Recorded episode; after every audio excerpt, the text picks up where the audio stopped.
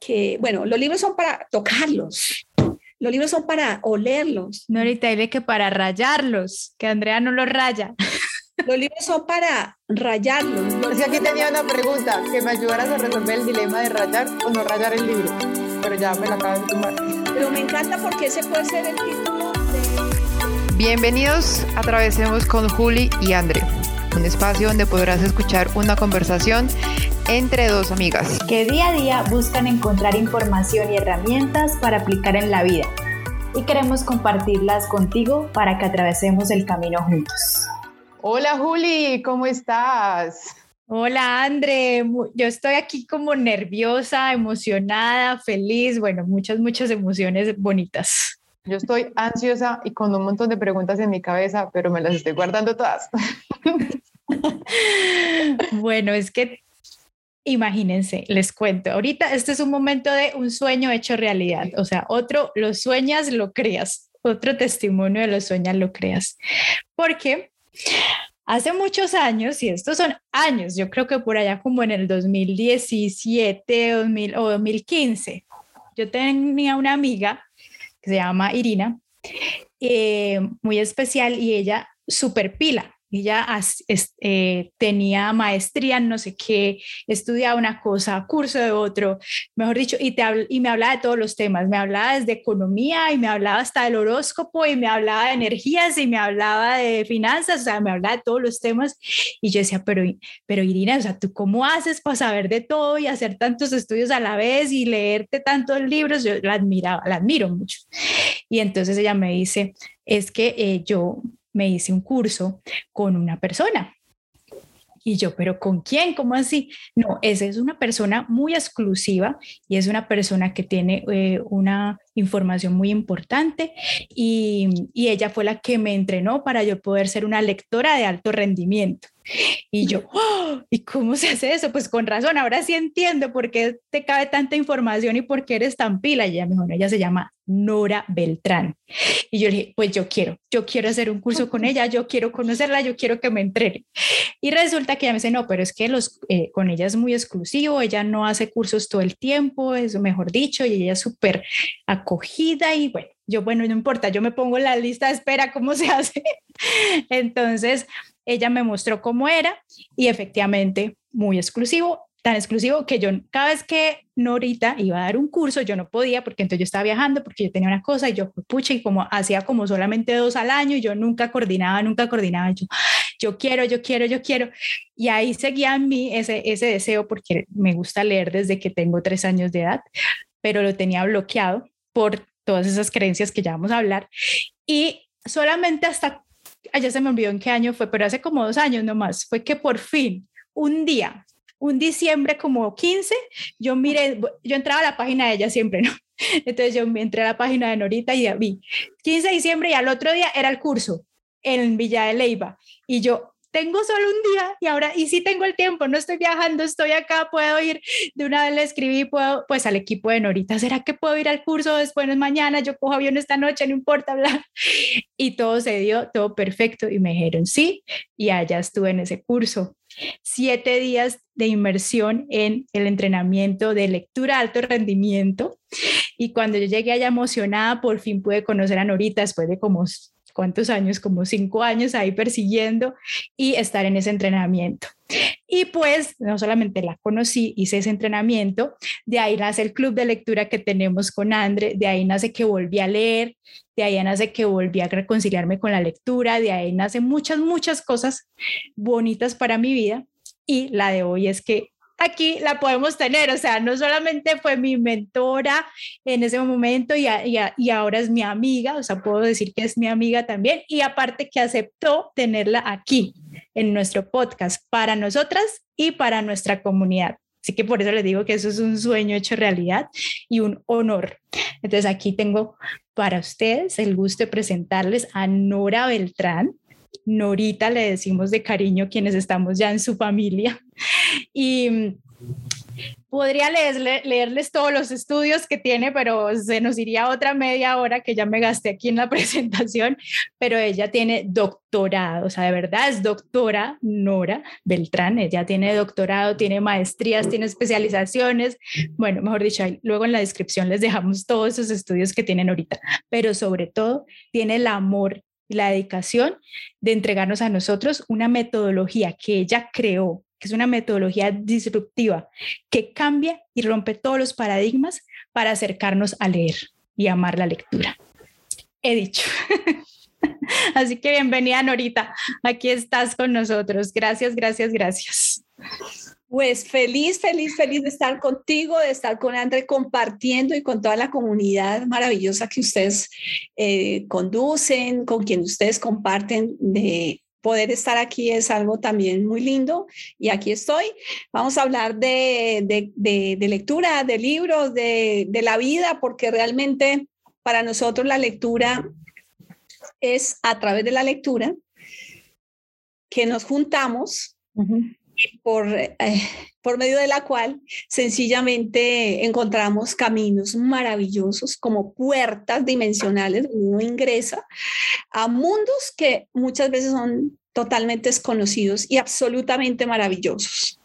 Y pues por aquí nos encontramos, así que yo estoy muy feliz también de estar compartiendo con ustedes este día y, gracias pues por la honrosa invitación. No, antes muchísimas gracias a ti, ah, valoramos muchísimo ese tiempo, como te comentamos antes de comenzar acá eh, a grabar el episodio, esta es una de nuestras pasiones, es algo de lo que amamos hacer y es algo lo que nos unió y a partir de eso hemos creado muchos proyectos y sé que vienen muchas cosas más maravillosas. Pero entonces antes como que iniciemos bien como todo lo que hablamos de, de, de nuestros procesos y lo que es la lectura. Yo tengo una duda, Norita, y es, ¿tú cómo llegaste al mundo de los libros? O sea, ¿a ti en qué momento fue que te, despertó esa pasión de, de comenzar ese camino de la lectura? Pues a ver, muchachas, ustedes son unas niñas que hasta ahora están empezando la vida. Y bueno, cuando yo nací en el pueblo donde nací, un pueblo que de hecho, mira, se llama Choachi, Colombia, y eso quiere decir puerta del sol, ventana de la luna en idioma muisca, a ver, esto es algo maravilloso, ¿no? Mm. En ese pueblo rodeado de montañas, ¿sí? Eh, pues nacimos y pues vivimos, mi madre es maestra de escuela, de escuela rural en Colombia, fue maestra de escuela y mi papá es campesino, fue campesino. Y bueno, estos dos personas me enseñaron cosas extraordinarias, así que yo anduve como en medio del el aprendizaje con respecto a la sabiduría de la naturaleza, ¿sí? Y el aprendizaje formal de la escuela, donde tú sabes, uno en un pueblo cuando es hijo de maestra, pues, pues le figura a uno estar ahí con la mamá todo el tiempo escuchando que el niño, que la niña, que aprendió, que no aprendió, que qué voy a hacer para enseñarles hoy esto, para que aprendan esto. Y, y como que ahí yo creo que, yo creo que me atrevo a decir casi que fui concebida en unas vacaciones de mi madre con mi padre y luego llegué a la escuelita de mi mamá y ahí en el vientre de mi mamá pues de todas maneras ellos tenían contacto con los colores, contacto con los lápices, contacto con la tiza, contacto con los niños, con, con ese pensamiento de cómo, cómo se puede lograr que ellos aprendan. Y ahí, ahí, ahí como que empieza como que todo ese tema de querer aprender. La lectura aparece cuando. Eh, que eh, eh, de hecho estoy haciendo la, la sinapsis en este momento.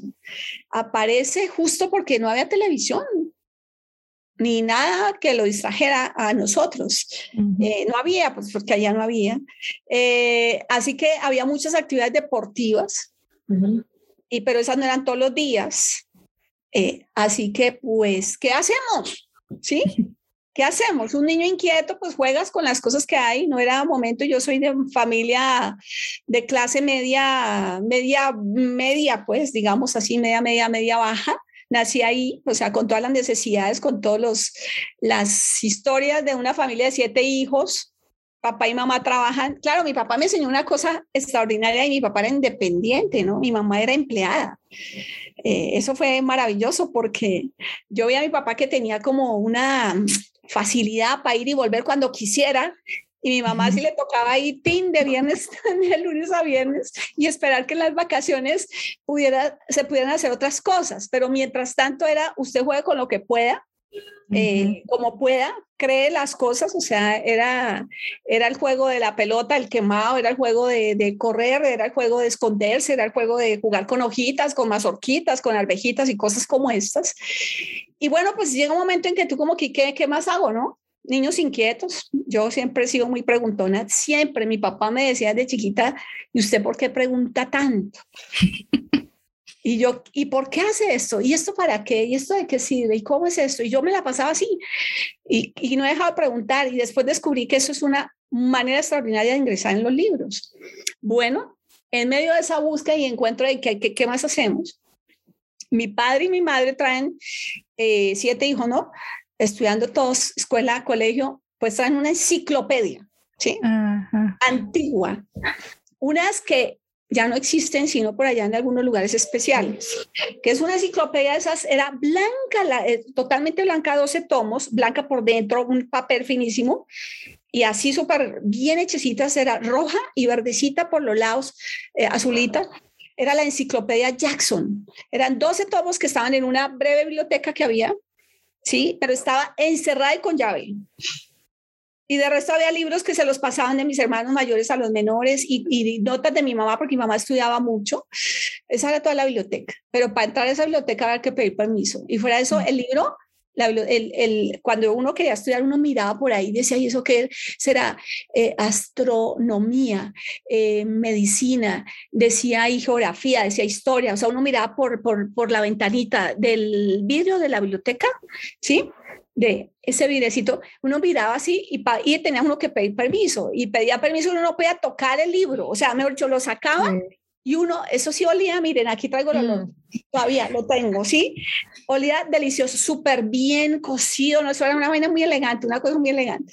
Y entonces tú tenías que abrirlo y eso pues era como si fuera sagrado. Era muy sí. cómodo. Y no los podías tocar porque se ensuciaban. Además, ese papel era todo especial. Mm esto era un problema cuando alguien ponía el dedo y, y, bueno, tenaz. Bueno, entonces como que ahí están los libros y tú los mirabas y yo decía, pero y esto, esas cosas como interesantes, ¿no? Y había cosas pues, que uno no entendía porque pues, era muy chiquito. Entonces yo en esas aventuras, eh, eh, bueno, como que, ¿qué hacemos? Entonces aparecieron los cuentos. Eh, entonces en aquella época había un radio en mi casa ¿sí? Y por ahí, por el colegio, por una niña de, de, la escuela, de la escuela todavía, descubrí que existía una serie que se llamaba Calimán. Mm, sí, por mis papás la he escuchado. Para que, y eso era como a las 5 de la tarde o cinco y media por Todelar, o no sé qué, una emisora en Colombia, luego la cámara. Y yo me sentaba a escuchar todo eso ahí, ¿no?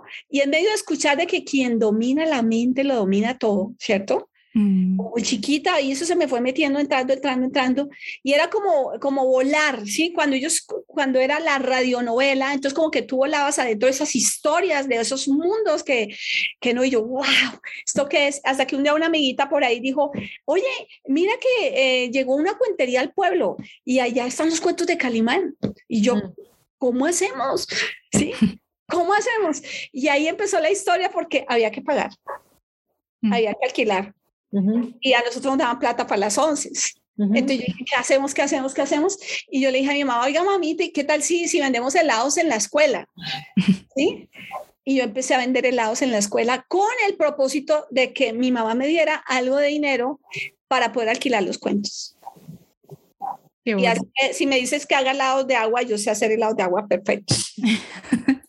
para así. comprar libros. en un principio era para alquilar las novelas, los cuentos. Mm. Y así alquilados, ni comprados, alquilados. No, no, era alquilarlos. Entonces íbamos con lo que nos alcanzaba, alquilábamos. Luego con esa niña descubrimos que, pues, eh, a ver, que eso costaba un poco de plata. Entonces a la mamá, ella sí le daba mucho dinero, pues le daba dinero más. Eh, y ella, ella, eh, ella, pues tenía más posibilidades. Entonces yo le dije, oye, oye, hagamos una cosa. ¿Qué tal si le vamos más rápido? ¿Sí? Y, y los cambiamos antes de devolverlos. Y así, Mm. así fue como que empezó esta cosa que hay que leer rápido y además disfrutar, porque era que nos sentábamos cada uno en su casa y además le decían, a veces, mira, en serio, a veces te decían, a dormir todo el mundo y tú sabes, papás, mm. ¿sí? Pues nada, uno con una linternita allá abajo tapado, leyendo qué pasó en el siguiente episodio. Fue, fue como, como esto así que empezó y luego pues ya más grandecito empezaron las novelas de amor, ¿no? ¿sí? Y pues, bueno, ya esos mundos que se entran mágicos en el cerebro y luego como que, bueno, espere, pero, pero libros, entonces como que, y ya mis hermanos estaban un poquito más grandes y él empezó a, a, a llevar libros porque se había inscrito a una cosa que se llamaba Círculo de Lectores. El Círculo de Lectores. Mm, mis papás también estaban ahí, sí. mis papás, mi mamá también. Entonces empezaron a llevar como esas novelas. Ah, tan esas chévere eso, novelas sí. Eh, y entonces yo me acuerdo que eh, me- la primera novelita que yo leí, que eso era como para grandes, una cosa así, una de Irving Balas que se llamaba La Isla de las Tres Sirenas, fue la primera que yo leí. Y esto le dije a mi hermano, préstemela, préstemela. Y yo, y yo leía, y pues ahí sin tocarla, ¿no? Sin tocar las hojas. Yo les enseño a tocar las hojas, ¿sí? Cuando leen, la gente tiene que tocar las hojas. Sí. Que si allá me estás escuchando un papá o una mamá, cuidado con decirles a los niños, ay, no toque la hoja que se va a ensuciar. No, por favor, dejen que el niño toque la hoja. Cada que va leyendo, vaya tocando la hoja para que vaya sintiendo las letras. Nosotros trabajamos con, con digamos, pensamiento y metodologías multisensoriales. Y yo creo que también es parte de aquello, de, de eso que tú no podías allá eh, tocar. Y por eso Ujú. no podías hablar, no podías reírte, no podías cantar, no podías sino mm, empezar al principio y terminar al final. Pero cuando uno leía, eh, eh, por ejemplo, esto lento, así, pues imagínate, eh, apenas deletreando, pero fue empezar como a leer esas novelas y de pronto un profesor me vio que yo leía. Pues que yo leía, pues como que eh, no era que me la pasara con el libro todo el tiempo, no, pero que pues mi papá, ellos después tenían una tienda, una cafetería y allá Ujú. llegaba mucha gente y ahí yo, en los- en- yo ayudaba, también me daba más plata, ¿sí? Para poder ver cómo podíamos alquilar más cuentos o conseguir más libros. Y había gente que se daba cuenta que de pronto tú tenías por ahí un librito y de repente, ay, le gusta leer.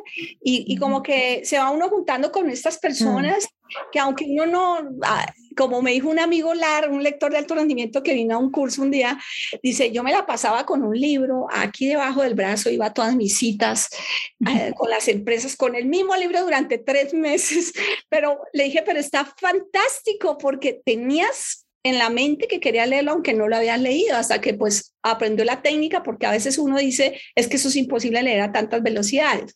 Entonces, digamos que volviendo a nuestro tema, pues por allá fue que empezó como ese, ese anhelo y, y luego fue encontrando gente que leía mucho, encontré un sacerdote en mi pueblo que, que él era filólogo, sí, él era teólogo, filólogo y fuera de eso era todo aventurero y él eh, tenía las juventudes. Es, entonces así era muy bueno ir a, con él a su catequesis y tal y libros y él tenía libros, entonces me prestaba libros.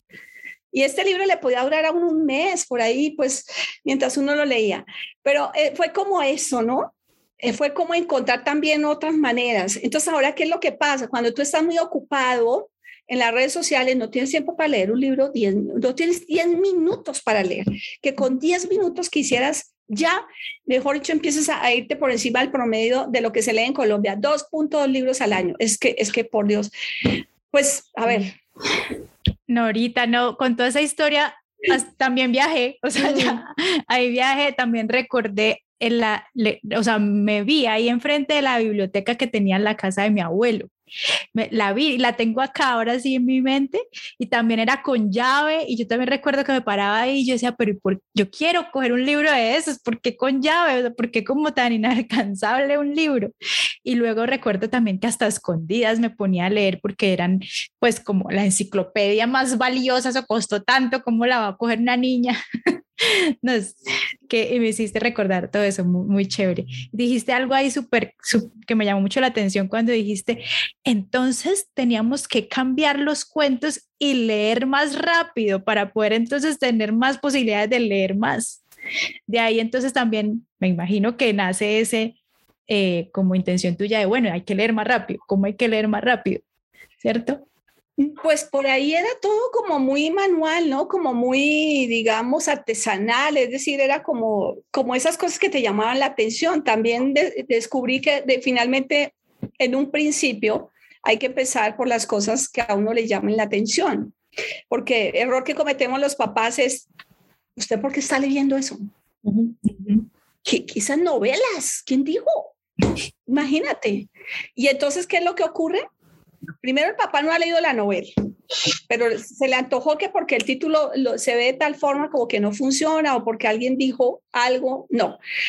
Yo creo que una de las cosas que los papás en todos sentidos es importante que tengamos en cuenta con los niños, con los jóvenes, con los adolescentes, pues es que el mundo ya cambió, el mundo es diferente la psiquis de las personas es diferente. Los valores, claro, los valores pues que nos han enseñado y que nosotros les estamos impartiendo a nuestros hijos, pues son esos valores que cada cual sabe que, que son, ¿no? Entre otros, pues cómo estar más armoniosos, cómo estar más saludables mentalmente, cómo ser uno más servicial, cómo poder uno apoyar más a otros y, muchos de los otros valores que cada cual nos, nos, han dicho en casa, como cumple tu palabra o honra tu, tu, tu, lenguaje, bueno, qué sé yo, cosas que nos han enseñado en cada uno de los hogares.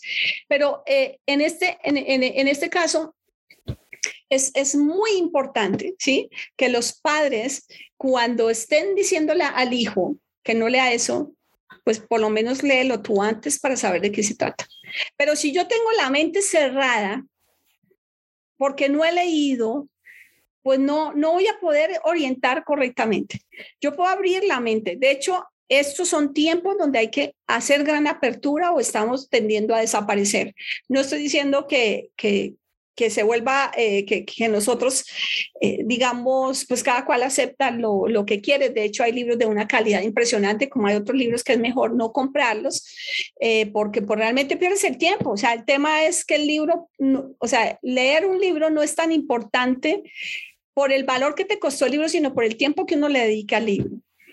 Eh, por ejemplo, para los papás, no sé por qué estoy hablando hoy tanto de los papás aquí, por alguna razón será impresionante, pero mm, digamos que eh, cuando eh, investigaciones que se han hecho en diferentes lugares del mundo dice que las personas que leen novelas son más capaces de establecer vínculos comunicativos adecuados y asertivos con las otras personas. Además, obviamente, mejorar la gramática, de encontrar formas de narrativa diferente, de descripción diferente, de conocer otros mundos a través de lo que uno vuela en esos libros. Mm. ¿Sí? Entonces, Em, hay gente que dice, no, ¿para qué leer novelas? E, entonces, por ejemplo, tú sabes, Julianita, yo les dije a, a, todos los que vienen conmigo, que muchos odian las novelas, ¿sí? Les digo, tienen que traer cuatro novelas.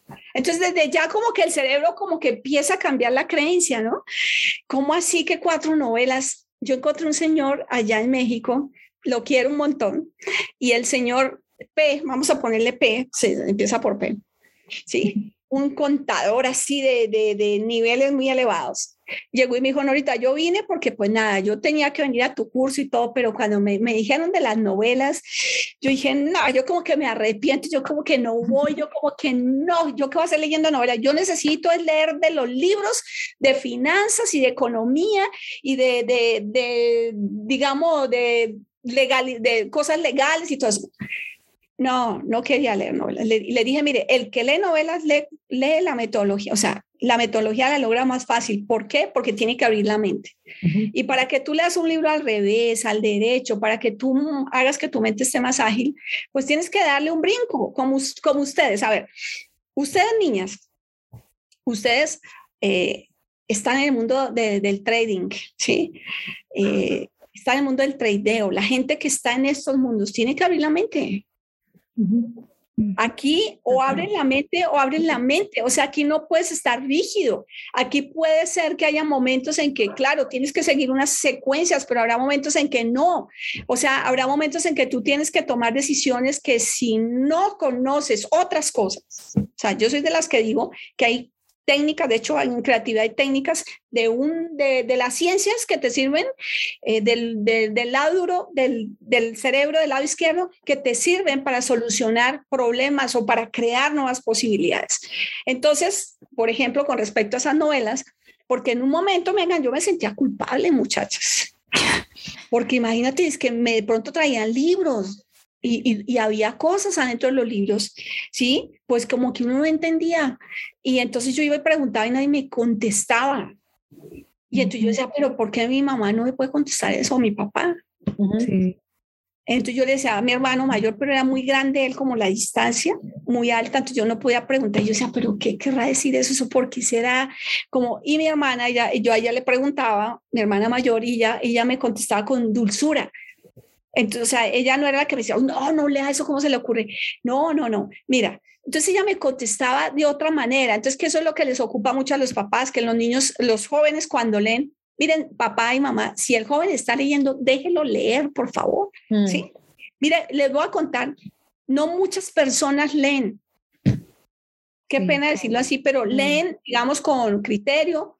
Eh, como les dije, en Colombia se lee 2.2 libros al mes.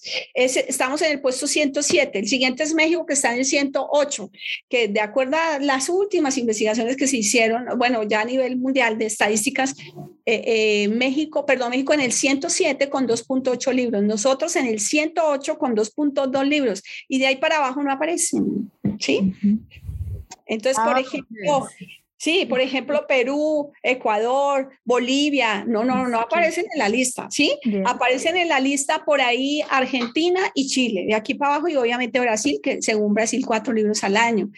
Pero vengan, aprender a leer rápido eh, con excelentes niveles de velocidad, de comprensión, pero por sobre todo, más que la velocidad y la comprensión, es esa capacidad que nosotros desarrollamos, ¿sí? De poder construir posibilidades en nuestro cerebro que en, otros momentos son imposibles.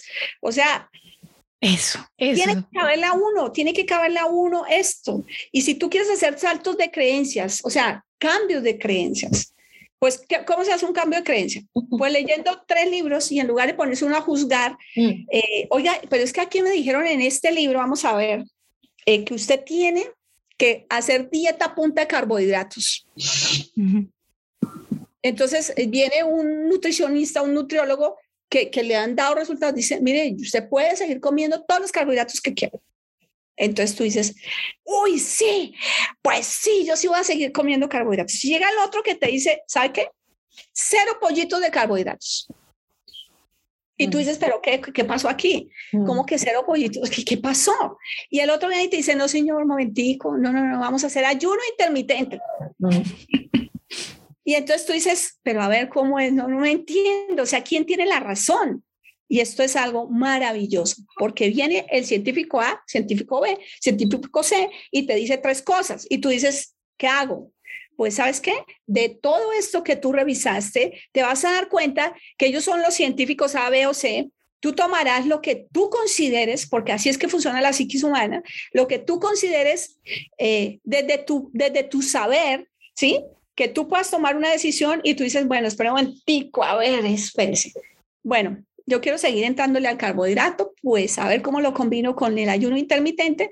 Entonces voy a hacer una ventana de, de ayuno de 12, 14, 16 horas y yo sé que en las otras 8 horas pues le entro ahí a los carbohidratos, a ver qué.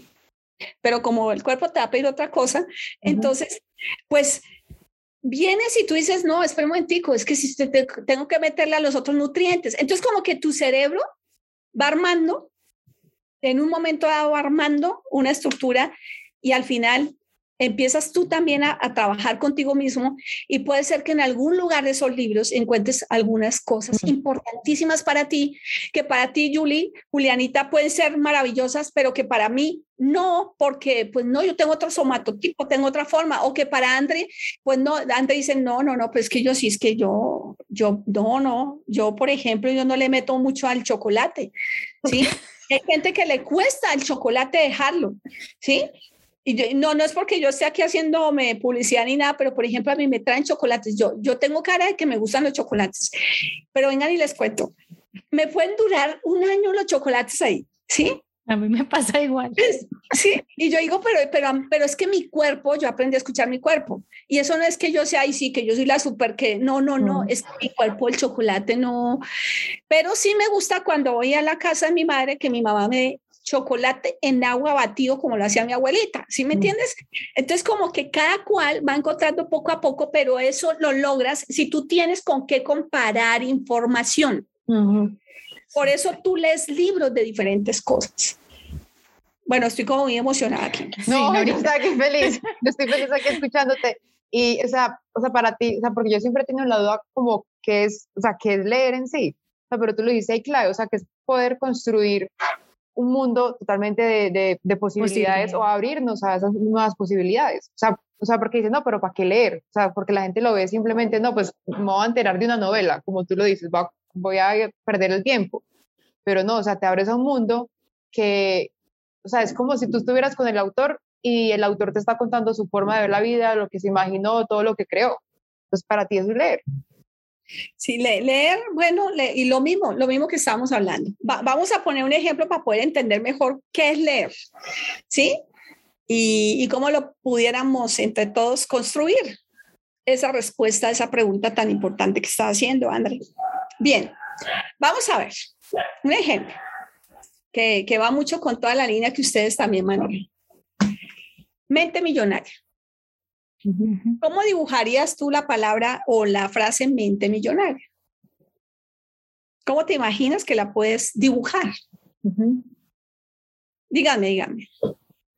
Y allá todos los que nos están oyendo, ¿cómo tú dibujarías mente millonaria? ¿Qué imagen te viene a tu mente de mente millonaria? A mí se me viene un cerebro con muchos signos pesos. con muchos signos pesos. Muy bien, André. Pues a, mí, a mí, yo sí me imaginé el cerebro, pero me imaginé fue, o sea, pensé en millonario, pero lo llevé como a varios, varias áreas. Pues sí, pensé en los pesos, pero pensé en el corazoncito, pensé en la familia, pensé como en, ahí en varias cosas. Listo. Y si le adicionamos secretos de la mente millonaria, ¿cómo le pudieras colocar esa figurita que tú hiciste ahí, eh, ese, ese, secretos de la mente millonaria? ¿Cómo le pondrías ahí, ahí junto? a esa imagen. Me imaginé el emoji, que es así con el, el cosito, con la cremallerita Katy. Ok, ¿y tú, Juliana? Yo la, el, me imaginé secreto, el, el dedo en la, en la boca, como cuando uno dice silencio.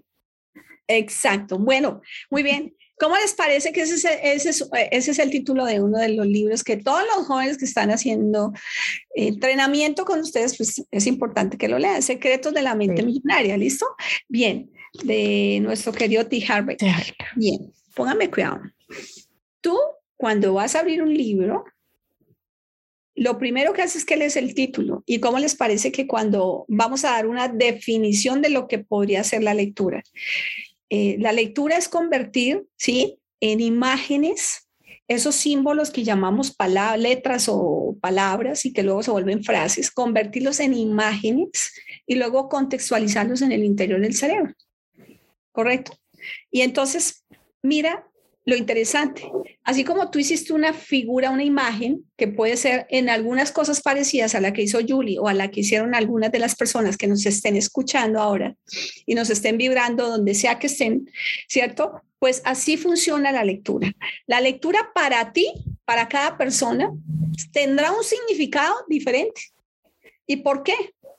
Porque yo te voy a contar algo para, eh, ahora hablamos de la lectura, te lleva por mundos insospechados y te ayuda a crear posibilidades que jamás tú habrías imaginado. La lectura te ayuda a entrenar tu cerebro para otras personas para eh, tener cerebro joven para toda la vida. La lectura te ayuda, la lectura de novelas, que es tan importante, ¿sí? Te ayuda a poder comprender más a las otras personas. ¿Por qué? Porque al haber en la mayoría de las novelas muchos o muchos eh, personajes. personajes, tanto principales como secundarios, sencillamente te ayuda a entrarte a ti en un mundo y a verlo pues, desde arriba, ver, ver todo el mundo, o sea, ser tú dueño de ese espectáculo y ver cómo piensa el fulano, el perencejo, el otro, el otro, el otro, el otro, cómo piensa cada uno. Y eso, tiene, eso hace que tu mente se expanda y que cuando estás en la vida real tú digas, carambas, o sea, tú no reacciones tan eh, bruscamente a cualquier situación. ¿Por qué? Porque tú ya las viviste allá en tu mente y las sentiste. Eh, es decir, sabías que existía y al, al saber que existe algo como eso, es como que tu cerebro ya está preparado para no reaccionar totalmente a, lo, que, lo que allí hay. Esto, digamos, desde, desde, un punto de, de, diferentes puntos de vista. Entonces, cuando tú lees un libro, el mismo libro leído por varias personas va a tener, atención con lo que voy a decir, va a tener mm, percepciones diferentes Ok, va a tener la misma estructura, tiene los mismos capítulos, claro, tiene el mismo título, es el mismo autor. A mí me puede haber llamado la atención este libro de T. Becker, ¿sí? Porque alguien me dijo, Nora, colócate la mano, a ver, todos colóquense la mano aquí, aquí, aquí en, el, en, en, el, en la 100, ¿cierto? La mano ¿Y qué es lo que te repites en la 100 derecha o en la 100 izquierda? Pones tus dos deditos ahí en la 100 y dices, yo tengo una mente millonaria, ¿cierto? Entonces alguien estaba así diciendo, yo, ok, ¿qué pasó con este libro? Alguien, una persona me dijo, a mí solamente me interesó esto porque para mí esto fue un anclaje. Cada vez que yo estaba por ahí todo negativo, todo llevado, yo me ponía la mano aquí y decía, yo tengo mente millonaria, yo soy mente millonaria, ¿ok? ¿sí? O yo soy millonario. Luego es que si se te olvida lo que decía exactamente el libro, no, pues a ti te quedó, solamente te quedó esa frase, ¿sí? O te quedaron cuáles son, ¿sí? Los mandamientos de la riqueza, o sea, los principios, o sea, cada cual le queda algo diferente de ese libro. Una persona un día, por ejemplo, eh, con respecto a la lectura, ¿sabes qué me dijo? ¿Por qué vino a mi programa de lectura de alto rendimiento? Es que es cuando tú empiezas a ver al fondo la razón por la cual tú quisieras aprender a leer o tú quisieras leer. Es que tiene que haber una razón, un porqué profundo interno que te dijera a ti, es que quiero hacerlo más rápido. ¿Y por qué más rápido? ¿Cierto? Pues por cada cual tiene sus razones, pero vamos a ver. El valor simbólico para una de una de las personas que vino a uno de mis programas me dijo, mira, Norita, el valor simbólico es que yo vine básicamente porque tenía un sentimiento de pérdida inminente. Yo iba con mi novio, ella es hermosa, ella, Aquí todas las Lars son hermosas las que vienen, ¿no? Entonces, pero es que esta era como una reina de belleza, es impresionante, ¿no? Paréntesis, Lars son los que hemos hecho el, el entrenamiento de lectura de alto rendimiento. Yo soy Lars. yo soy Lars. Entonces, ella me dijo, mira, yo vine porque luego yo era la, la niña bonita, la divina, que iba a las reuniones de gerentes y de organizaciones y yo me quedaba callada porque el grupo de, de, de, de su novio eran lectores y todos hablaban de libros y entendían los chistes que solo lo entienden algunos libros o, libros de alguna línea, pues cada cual teniendo o hablan de ese tema y yo ahí con cara linda sonriendo, eso sí aprendí a sonreír, pero yo me sentía por dentro re mal. Yo dije, uy, yo no puedo hablar con mi novio, o sea, yo voy con mi novio a bailar, sí, nos sentimos muy bien y todo, pero no podemos tener una conversación. ¿Cómo la ven? Y dijo, no, no, no, no, no, ¿qué pasó? Y se puso a investigar y llegó con nosotros. Y adivinen qué pasó después. Ahí se los dejo. Interesante. de alto rendimiento. Sí, no, impresionante, porque luego, bueno, el mundo da una vuelta impresionante, pero este es, para ella significaba la lectura prácticamente o salvar su relación, ¿sí? Pero para, eh, tú dirás, no, pero es que eso sí está como muy, muy sencillo, pero espérate, es que cada persona tiene una razón diferente. Otro dice, no, Norita, Norita, mira, yo me voy, me voy de este país y me voy a estudiar a otro país y tengo que prepararme y ya sé en qué necesito hacerlo. Así que requiero devorarme estos libros ya, aprender a aprender más rápido, que realmente es lo que ocurre en el programa de lectura de alto rendimiento. No solo es que aprendan a leer libros, sino que aprenden a aprender cualquier cosa más rápido, ¿sí? Eh, otra persona me dice, Nora, yo necesito ascender. Y yo con lo que tengo no, no, no, no voy. Y si me voy a la universidad a hacer un posgrado, pues obviamente lo voy a hacer, pero necesito hacerlo más rápido. Otro me dice, o lo que me pasó a mí cuando yo llegué a mi primer curso de lectura cuando ahí sí me hice la pregunta, ya había estaba más grande. Y yo, la pregunta que me hice es que yo ya tenía, nos vamos a saltar aquí un montón de la historia de mi vida, ¿sí? Pero llega un momento, yo ya, ya fui a la universidad a estudiar un programa en educación física y deportes. Pasaron más o menos unos 11 eh, años desde que había finalizado la carrera y yo dije, uy, yo como que tengo que estudiar otra cosa porque pues yo estaba en el mundo del deporte, era secretaria general de la Federación en Colombia de básquetbol y yo dije, no, yo tengo que estudiar administración, algo, pues, porque a ver, aquí como que ya estoy corta de, de o sea, necesito más herramientas. Y me puse a estudiar el MBA en administración pero yo era mamá de dos hijos adolescentes, ¿sí? Y era mamá, papá. Y yo trabajaba todo el día y estudiaba en la noche y por eso vivía en la, fuera de la ciudad. Y luego el profesor o los profesores decían, hay que leer, para el lunes, para el martes. Y eran allá en ese momento que yo estaba estudiando en la Universidad de La Salle en Colombia, esto no era que era como por trimestres, ¿no? De materia. No, teníamos cinco o seis materias, ¿sí? En el mismo semestre. Y entonces estabas estudiando economía, mercadeo, finanzas, probabilidades, estabas estudiando, bueno, ya no, no, no recuerdo cuántas cosas más allí, eh, nivel 1, nivel X y nivel Z, y los profesores el cuento es que el fin de semana había que leer cinco libros, 100, 500 fotocopias. Y yo decía, pero ¿ya qué horas? Dios mío. ¿A qué horas? Y entonces, claro, uno siempre dice, ay, no, si yo fuera soltera y si yo mm. no tuviera hijos, entonces yo sí tenía todo el tiempo. Y claro, llegaban los chicos así, todos los, los, los, los más jovencitos, no llegaban allá, todos así con su tarea sonriendo y yo, puse trasnochada haciéndole y yo dije, no, no, no, esto tiene que haber un método.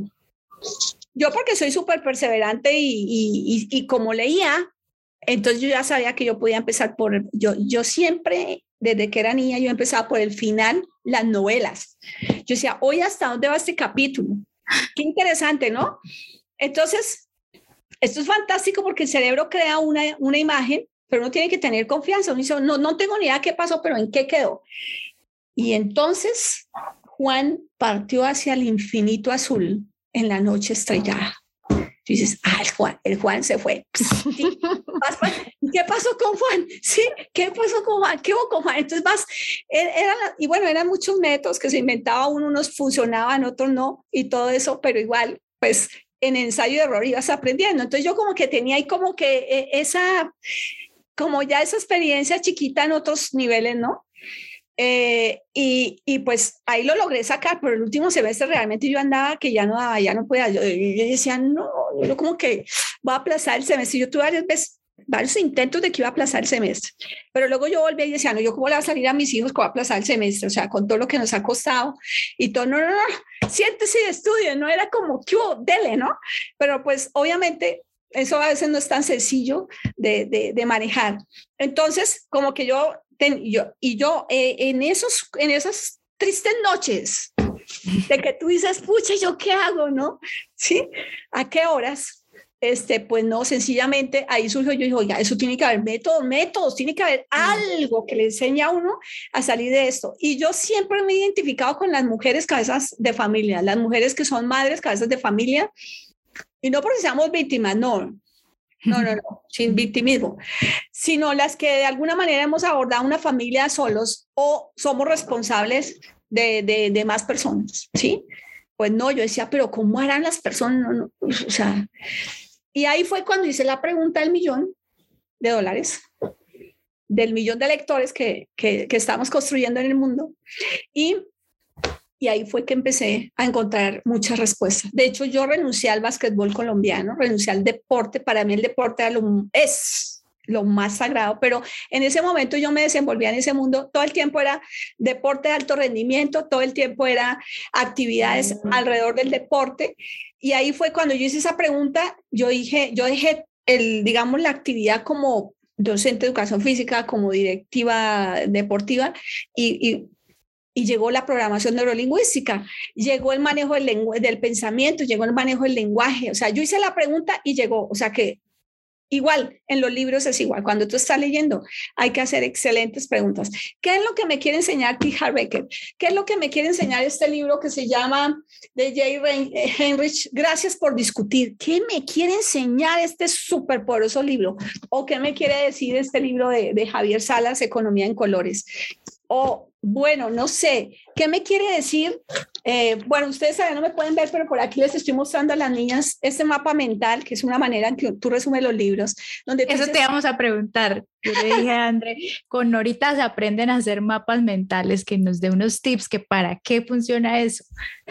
Sí, listo, bueno, bueno, pero espérate. ¿Qué te preguntas tú cuando vas a leer un libro o qué te quieres aprender del autor? Siempre esas preguntas son supremamente valiosas.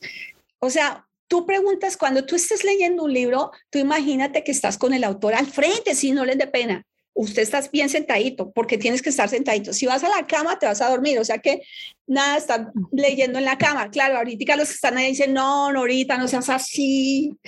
Es el único momento que yo tengo y, y allá tienes encima en la mesita noche un montón de libros y esos pobres libros ya están más achilados de tantas caídas libres, ¿sí?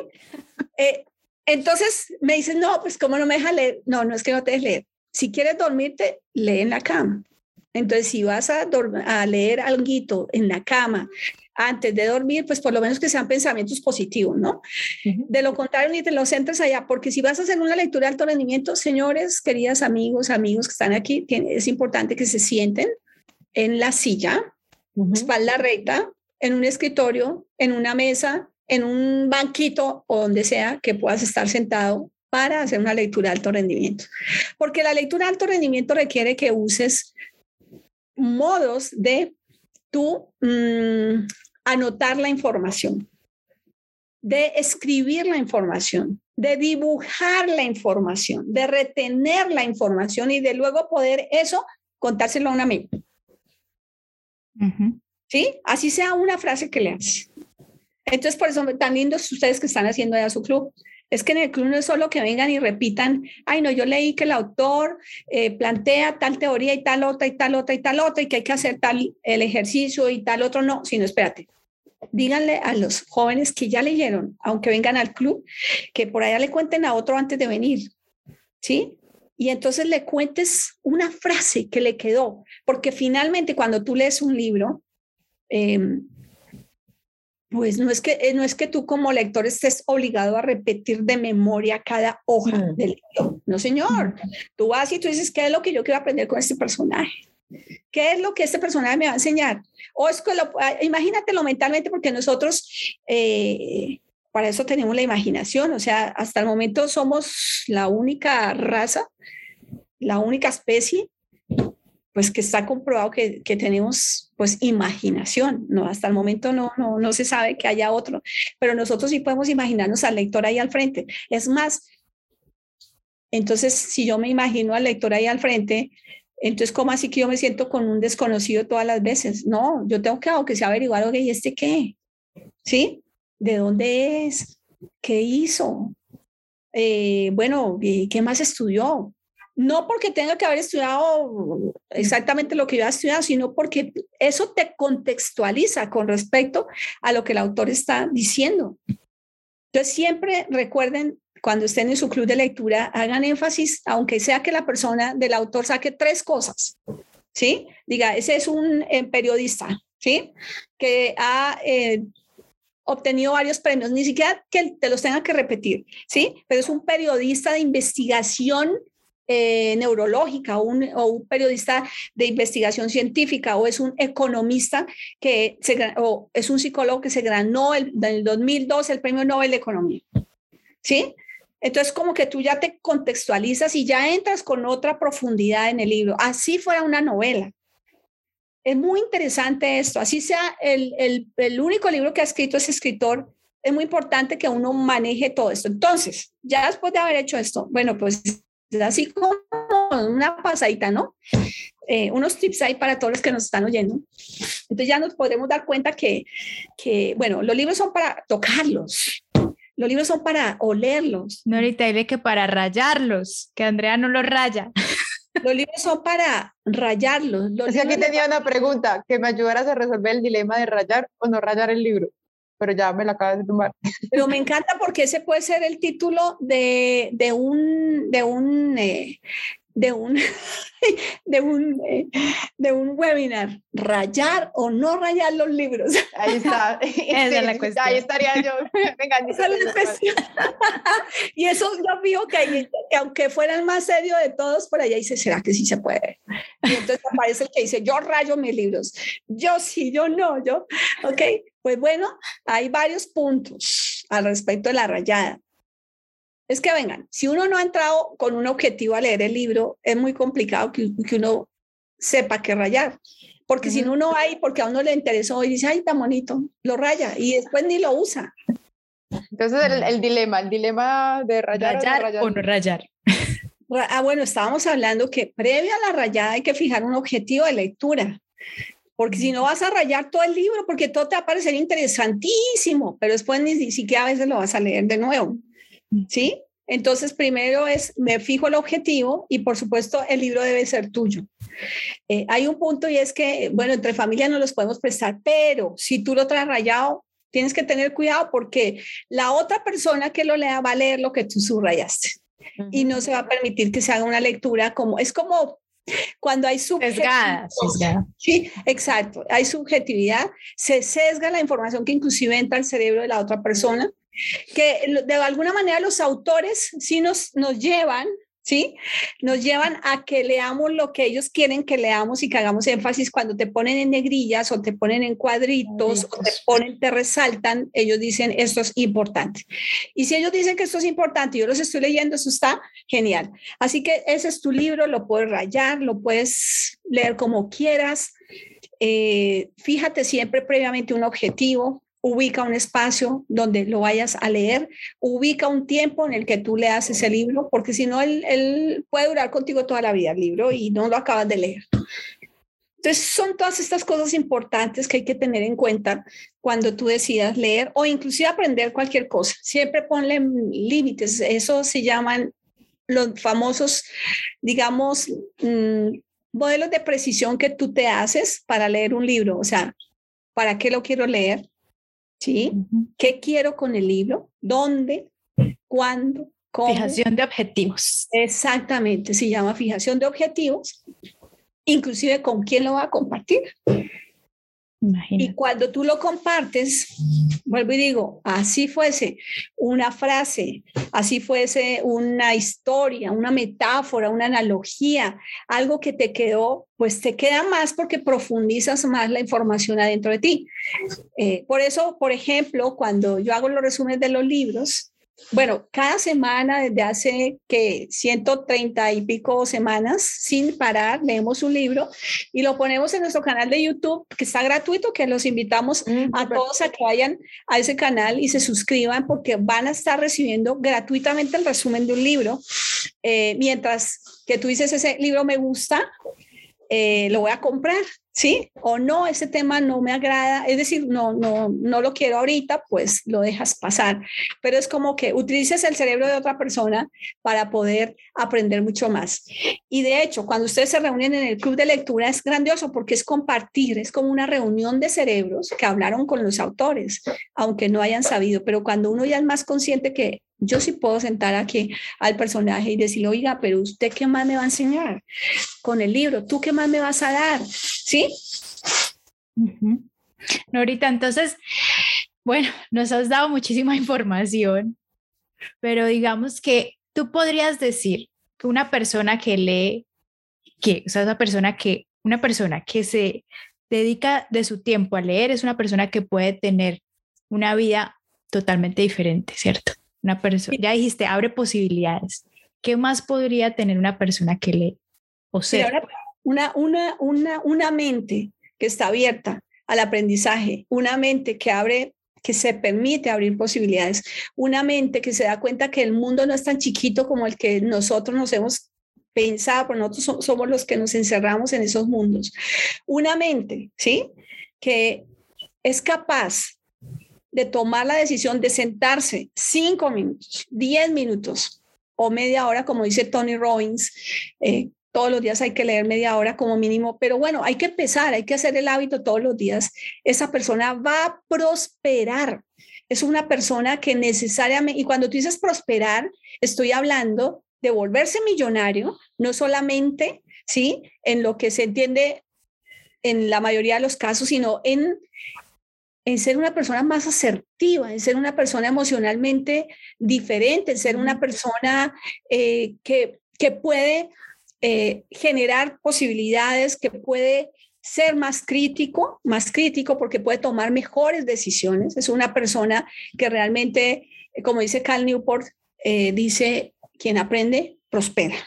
Así que uno, ahora, ¿y por qué prospera? Porque es que el cerebro está hecho está hecho para mm, generar unos procesos de supervivencia, básicamente. Entonces, al cerebro no le gusta esforzarse, no le gusta hacer más esfuerzo de que el que él necesita para sobrevivir.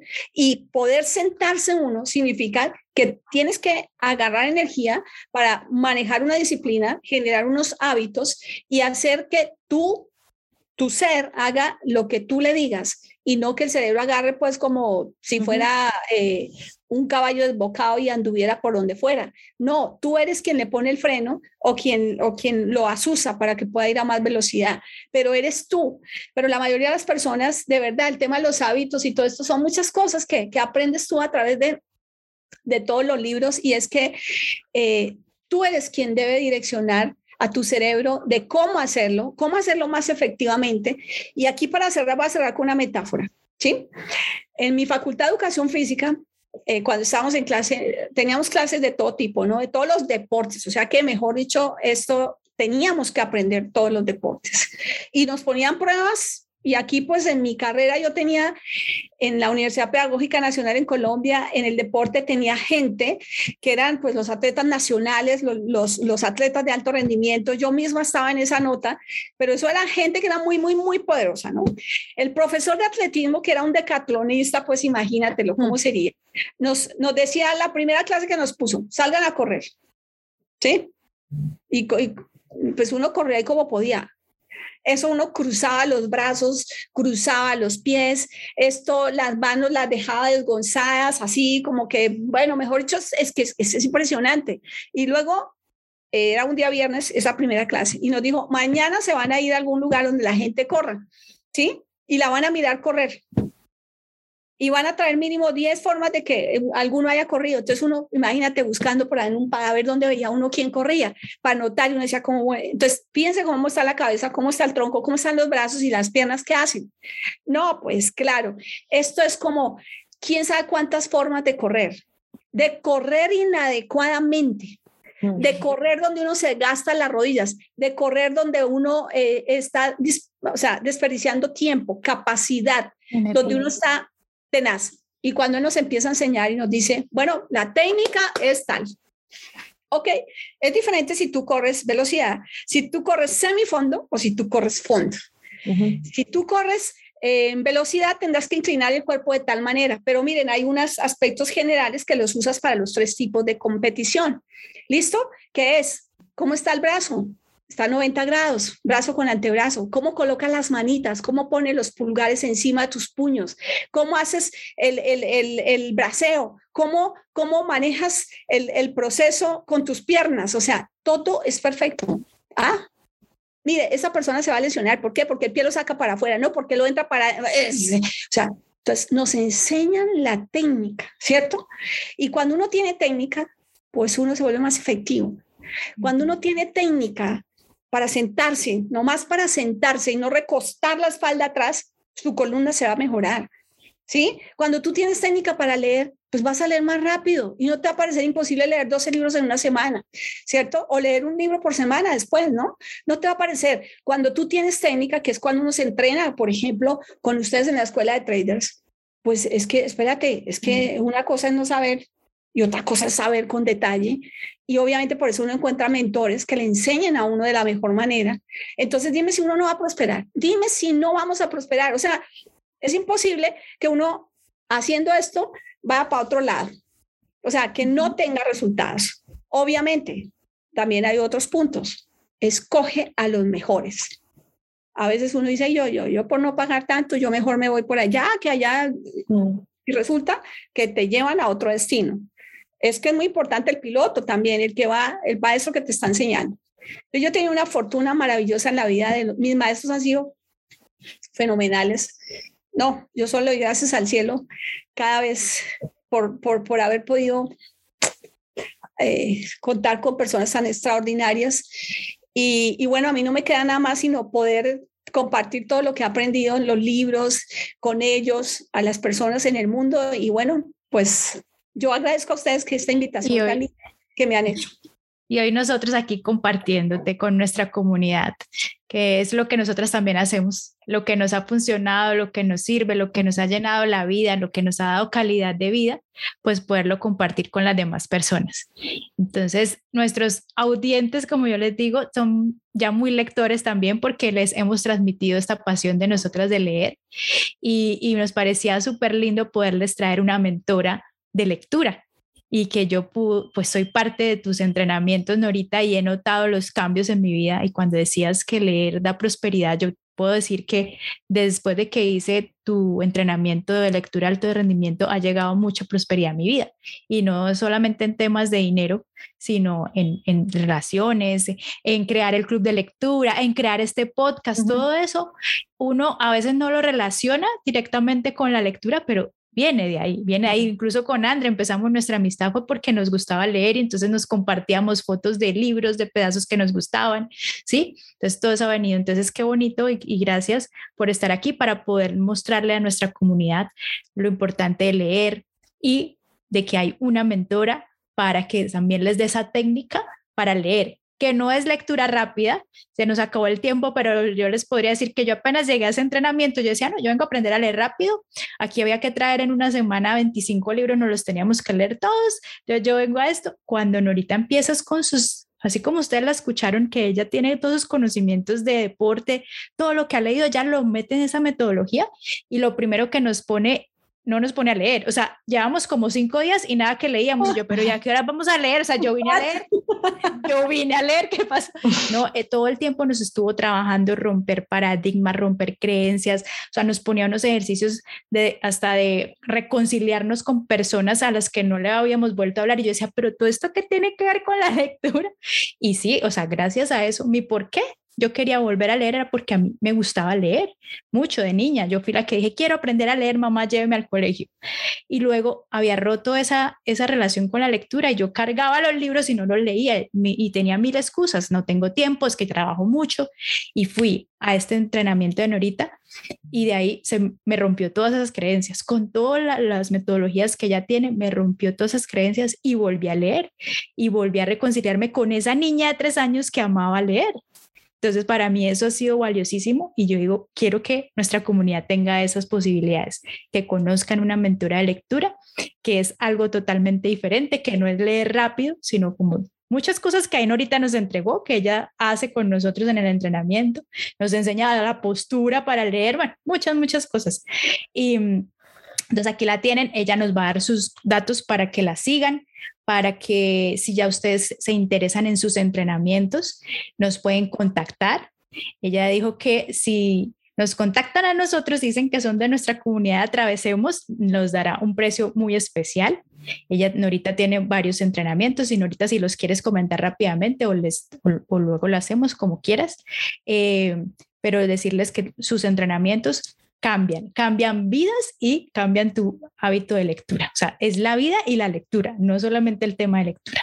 Así que bueno, Norita, ahí te dejo para que cierres este gran podcast. Pues muchísimas gracias de verdad. Bueno, a todos los que les encante la lectura, los invito en primera instancia a nuestro canal de YouTube, eh, Alto Rendimiento Club, donde tenemos los libros que están gratuitos y que igual los pueden compartir ustedes también con toda tranquilidad, a toda su comunidad. Están gratuitos los resúmenes de los libros.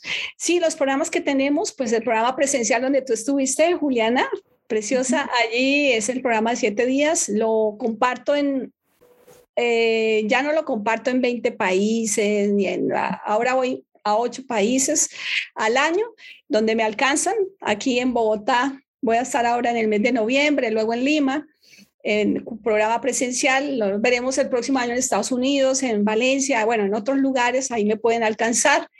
Eh, y tenemos el programa online, La Aventura de Leer, que es maravilloso también, y otros programas que tenemos más que vuelvo y les digo, eh, aquí ustedes, si desean comunicarse conmigo, me pueden encontrar en las redes PhD Nora Beltrán o Lectura de Alto Rendimiento Nora Beltrán y tendrán más de 200 videos gratuitos que están en las redes.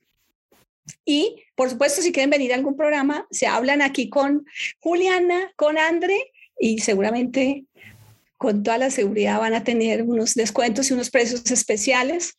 Y los felicito por estar en esta comunidad porque siempre yo sé, o sea, siempre es muy importante saber quiénes pilotean eh, el avión. Eh, y saber qué es lo que hay dentro del alma también de las personas que nos dirigen, nos orientan y, y poder hacer cosas extraordinarias. Recuerden, quien, quien lee prospera, quien estudia prospera.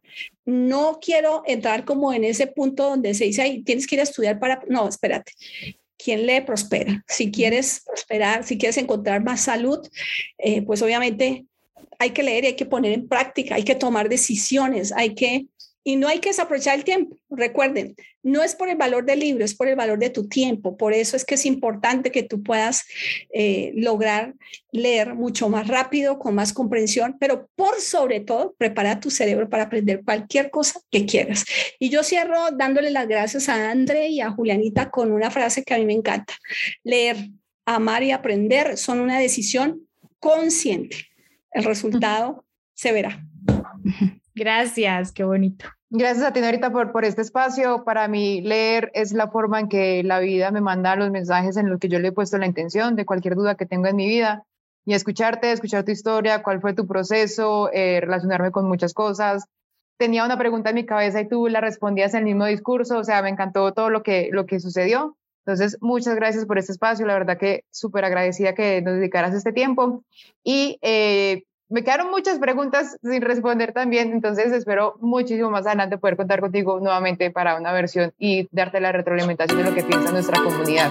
Así que muchas gracias. Excelente día para todos. Vale, chao.